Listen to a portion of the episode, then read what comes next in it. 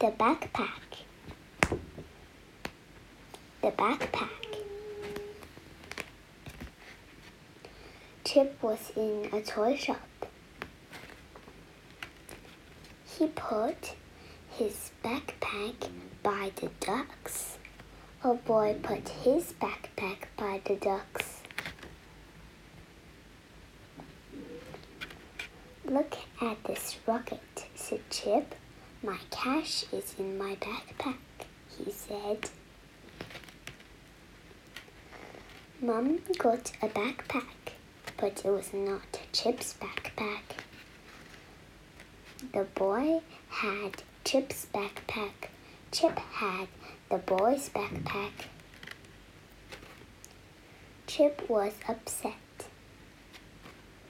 Let's get it back, said Mum.